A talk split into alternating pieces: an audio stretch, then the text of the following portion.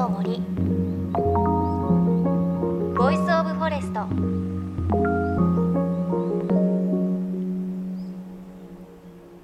おはようございます。高橋真理恵です。昔の暮らしでは今のこの時期というのは冬支度をする頃だそうで、まあ、薪を割ったり屋根を点検したり冬に食べる漬物を仕込んだりするそんな時期なんだそうです。ね漬物我が家もやっています。よくね私東北の方に取材に行くんですがその時に出会ったぬか床があって宮城県のすみれのぬか床というぬか床を使っています。もうこれすっごく美味しくていろいろポイントがあるんですがまずは毎日混ぜなくていいんですね。冷蔵庫で保管をしていてたまにちょっとかき混ぜるぐらいでいいっていうのがズボロな私にとって嬉しい点でもう一つは漬けたお野菜のぬかそのものを、ね、普通ちょっとね洗い流したりしますがそのままぬかごといただけるというものです。なのでお野菜出してちょっとぬか床を落としたらもうそのまんま切って食卓に出せます。でそうするとぬか床に入っているいい菌っていうのが生きたまま腸に届くそうでさらに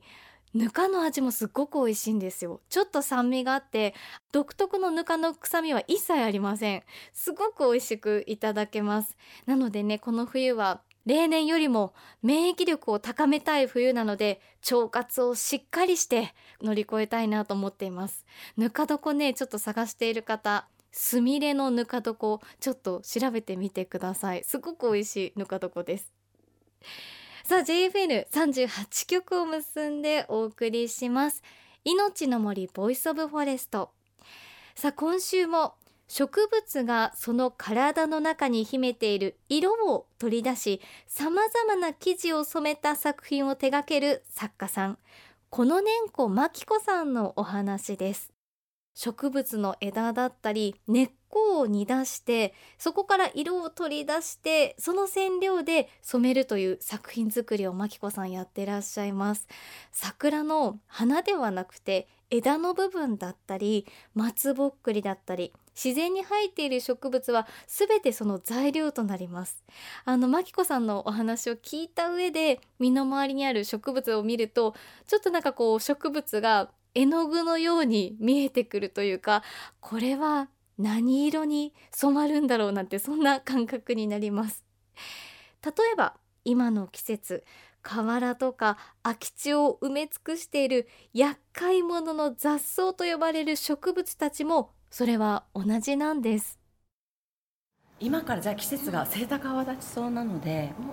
セイタカアワダチソウってわかりますか？セイタカアワダチソウですね。この番組でも取り上げたので。どんなお話ですその時の話をしていいですか？その時もちろん聞きたいです。外来種で。そうです。北米から来ました。そう、はい、アメリカ人だよっておっしゃってて、でこうたくさんこう根っこから毒を出して、周りの草木を殺して自分の領地をどんどん広げていくんだ、みたいな、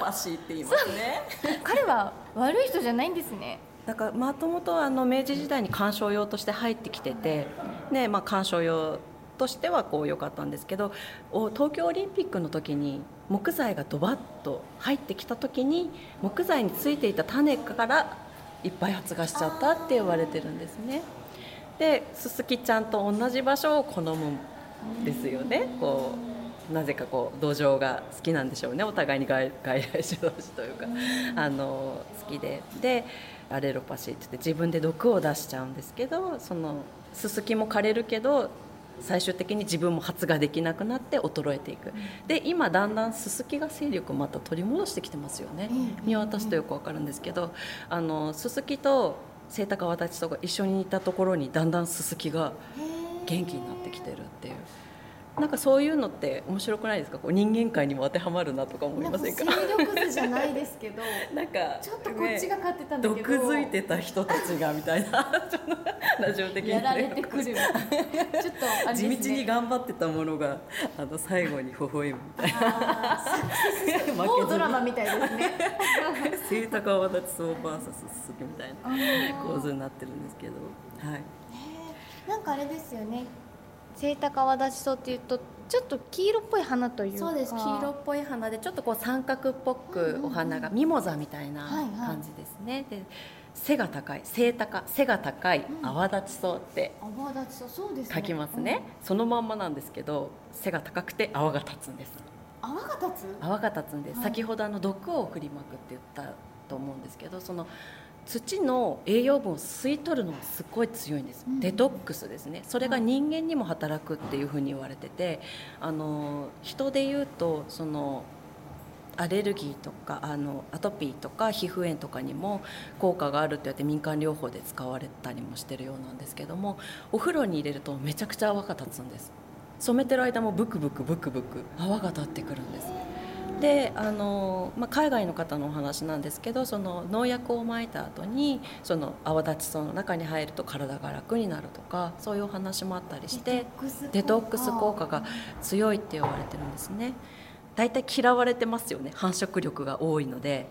外来種で駆除の対象にもなってて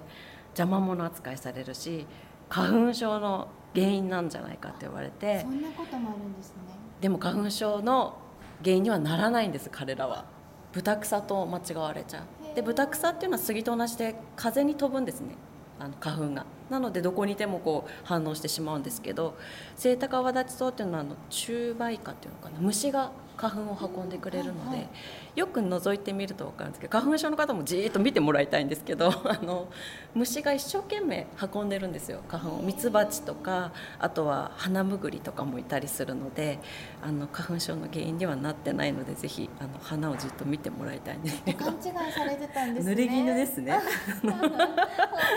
全く悪くはないっていう、ね、勢力が強いがためにこうなんか嫌われてしまうっていうか。うんでそれ泡が立つっていうふうにも言ったんですけどその花自体にもすごいあの染める力っていうのがあって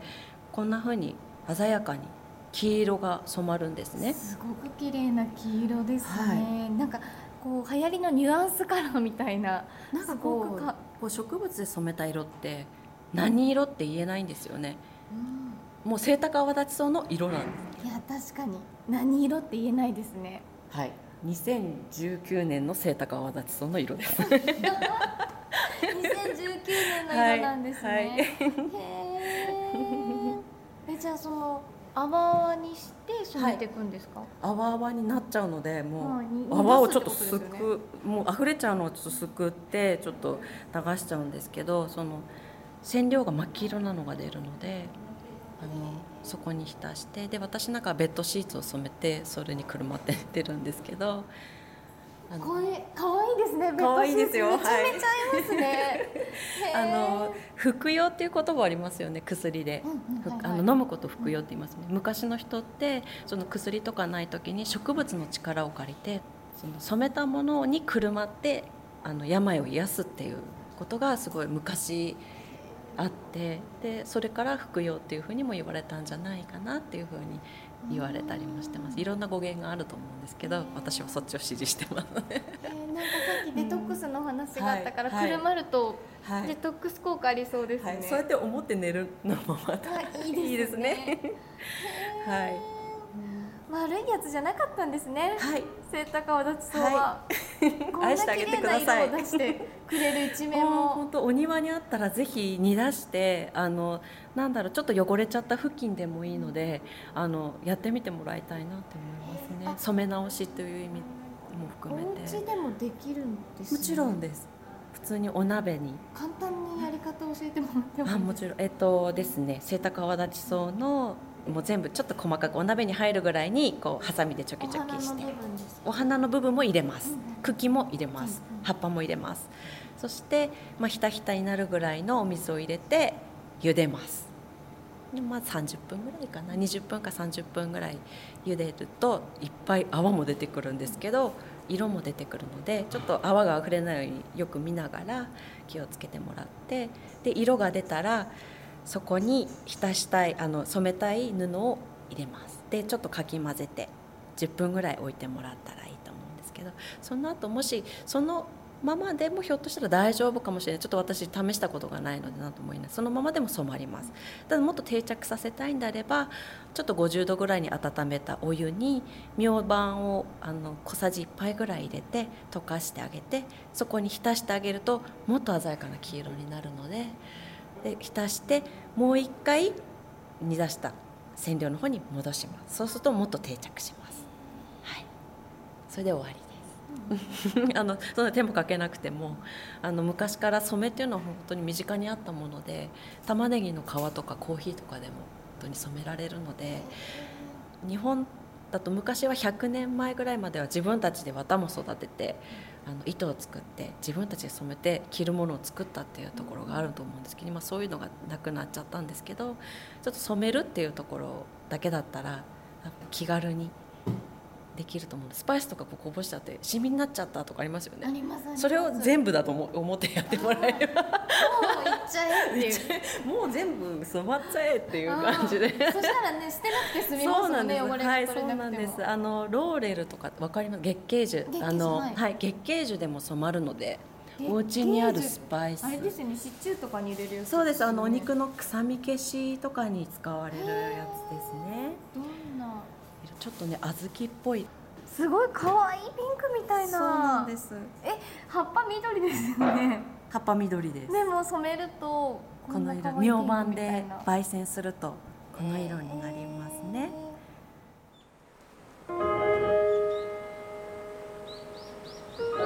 命の森。 Voice of Forest